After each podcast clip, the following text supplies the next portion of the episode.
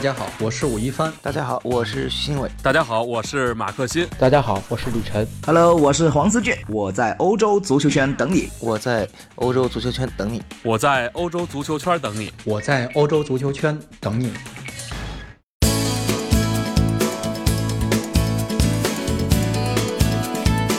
大家好，我是李晨。啊，今天又和大家见面了。不过今天我不是和大家。啊，在这个翻看西甲见面，啊，今天是一个全新的栏目，啊，也是昨天和咱们的创始人付平付老师，啊，我们两个沟通之后的一个结果，就是因为之前大家都知道，每天我会在这个翻看西甲的上面会有一些啊，当天在西班牙足坛呐这些的发生的一些新闻，啊，这是很和几条小豆腐块儿，啊，就是作为当天重要新闻的一个回顾。后来昨天傅老师跟我聊了以后，说这个可不可以把它也变成一个语音的形式啊？就是说，呃，咱们也像语音啊节目一样和大家聊，但是呢，啊又不会深入的去在某一个话题上去东拉西扯啊。当然，东拉西扯并不是一个贬义词啊，就是说节目形式可能会和这个翻看西甲，包括比如说吴老师啊、延续老师啊他们的这个呃内容不太一样，但是呢。也是关于当天的一些新闻啊，我觉得这个形式我可以试一试啊，因为毕竟语音能承载的信息量啊，要比文字啊是要多得多的。大家如果有兴趣，或者大家觉得这个节目形式不错啊，我们就继续做。如果大家有其他的想法呢，啊，我们也可以这个呃，在未来再进行改进。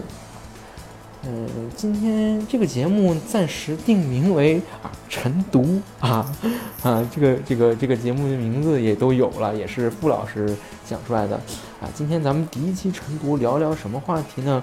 啊，先聊几条新闻啊。第一条啊，也是今天巴萨球迷可能比较关注的一个新闻，就是啊，西班牙的几家媒体曝光了巴萨啊最近一段时间或者最近一年以来的一项。啊，在这个营收上，啊的一个创新举动是什么呢？就是巴萨与美国的一些保险公司，包括一些投资公司，啊达成了协议，然后这些公司可以给巴萨提供贷款，然后呢，巴萨不用以任何实物作为抵押，只需要以做个人这个俱乐部。的这个盈利能力和运营能力啊，作为担保，然后和这个呃这些银行啊、这些保险公司啊进行一个相当于是一个对赌，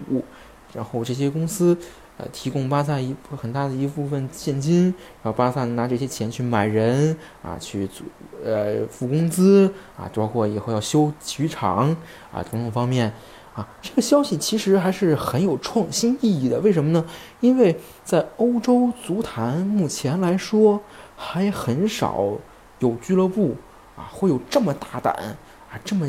前卫或者说这么先进的一个呃这种盈利或者说是啊或者说是这个呃运营的一个模式。因为大家比如说啊一些俱主要的俱乐部，大家都是啊有一分钱干一分的事儿。啊，我不会去啊过分透支啊。当然，有一些运营能力比较好、盈利能力比较好的俱乐部，比如说像这个皇马啊，比如像曼联啊这样的豪门，他们在一定的、有一定的未来的一个盈利预期比较高的情况下，我敢于去贷款啊，我敢于去借钱，我借这些钱来买人。但是这个借钱呢，同时要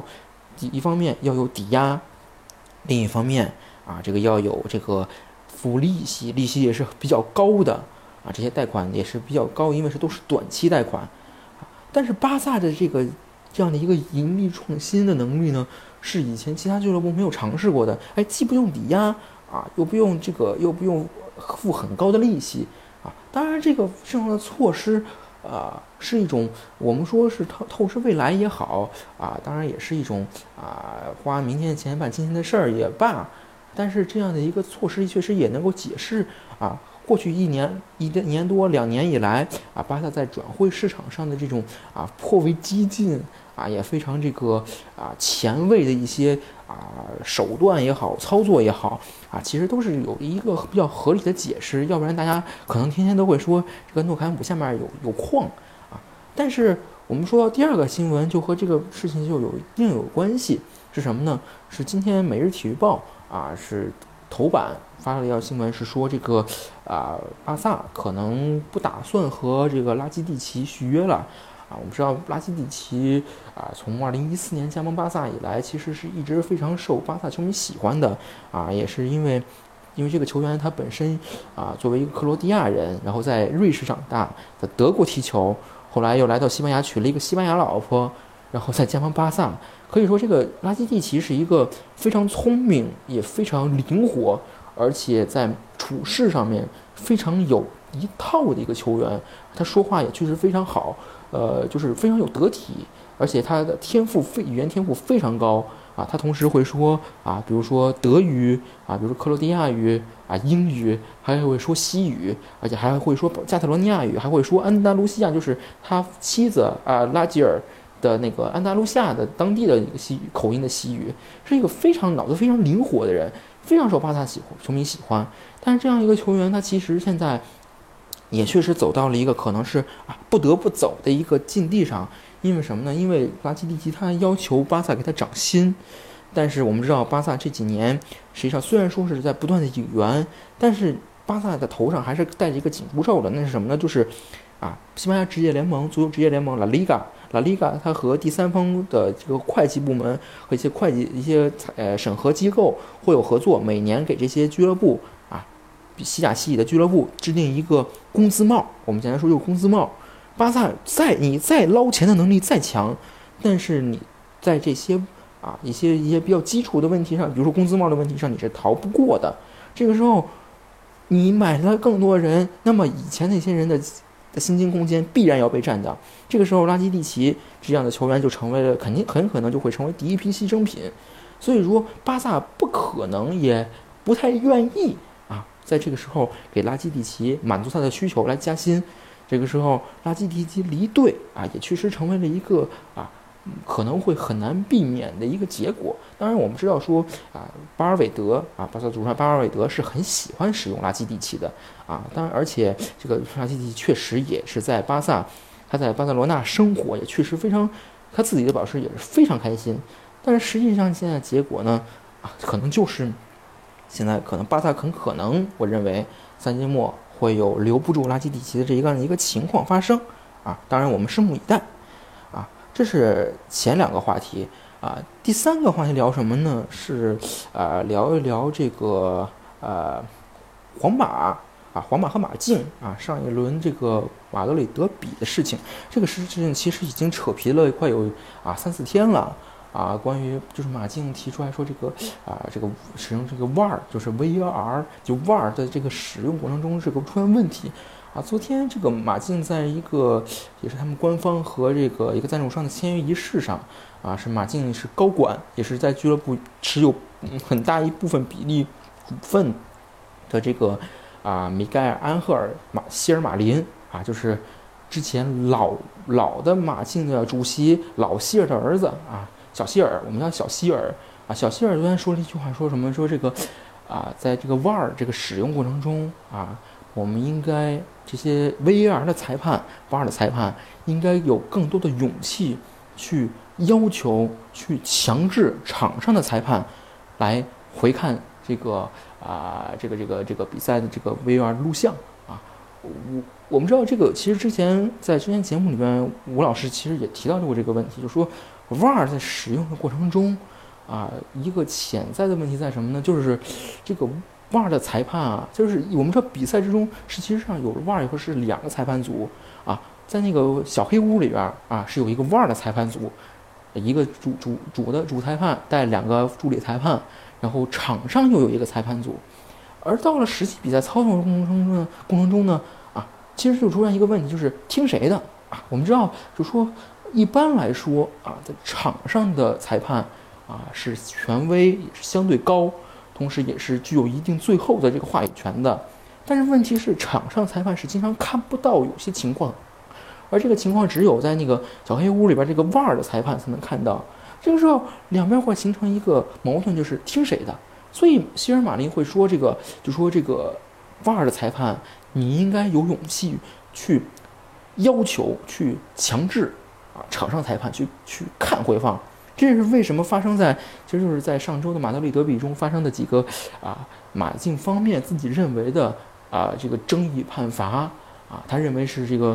VAR 的一个使用不够恰当，或者说没有物尽其责啊。实际说到这个地方，我们就说，其实大家很多时候有一些疑问啊，就是说这个 VAR 为什么它出现了，还有那么多争议呢？啊，其实这个既有现在 VAR VAR 刚刚投入使用。然后这个大家可能都没有适应，还要需要磨合。另外一方面就是 VAR 它有一个自己先天的一个限制问题，就是 VAR 它只在原则上只负责四个层面的东西。大家听好，四个层面：第一，点球；第二，就是进球的合理；第三，呃，这个严重犯规啊；第四，这个就是呃，应该是越位。啊，一共是四个层面，就是进球、点球、越位和这个严重犯规。剩下的情况，在一般的情况下是不去这个不用不用这个 VAR 来看的啊。所以说，大家为什么说就是当时比赛里面，比如说有一个格列兹曼进前进球之前啊，克雷亚马竞克雷亚对这个维尼修斯犯规啊，为什么这个这个犯规不吹？其实就是符合这个这个原因，就是原则，就是说。这个动作既不是点球，不是进球，不是越位，啊，也不是严重犯规。这个时候怎么办呢？就是红牌，不是红牌，那那么怎么办呢？那就不看呗。那么 VAR 的裁判也不提醒主裁判，主裁判也没有看到，这个时候就错错过去了。所以说，其实有时候现在 VAR 的使用之中还存在着很多的这个啊调节的问题，包括磨合的问题，包括以后使用原则啊使用的一个步骤上。其实都是有很多的问题在里边的，好啊，今天就先和大家聊这么多，大家今天可以感受一下，可以这个呃，可以提提意见，也有自己的一些。如果大家觉得这个节目形式还有什么改变，包括我是不是多说一些或少说一些啊，说的浅一些，说的深一些，大家都可以啊，今天可以反馈到我们的这个傅老师啊、浩然啊他们这边，然后呢。我也会在明天可能做出一些改进。好，那咱们今天第一期的晨读啊，就到此为止，大家明天再见。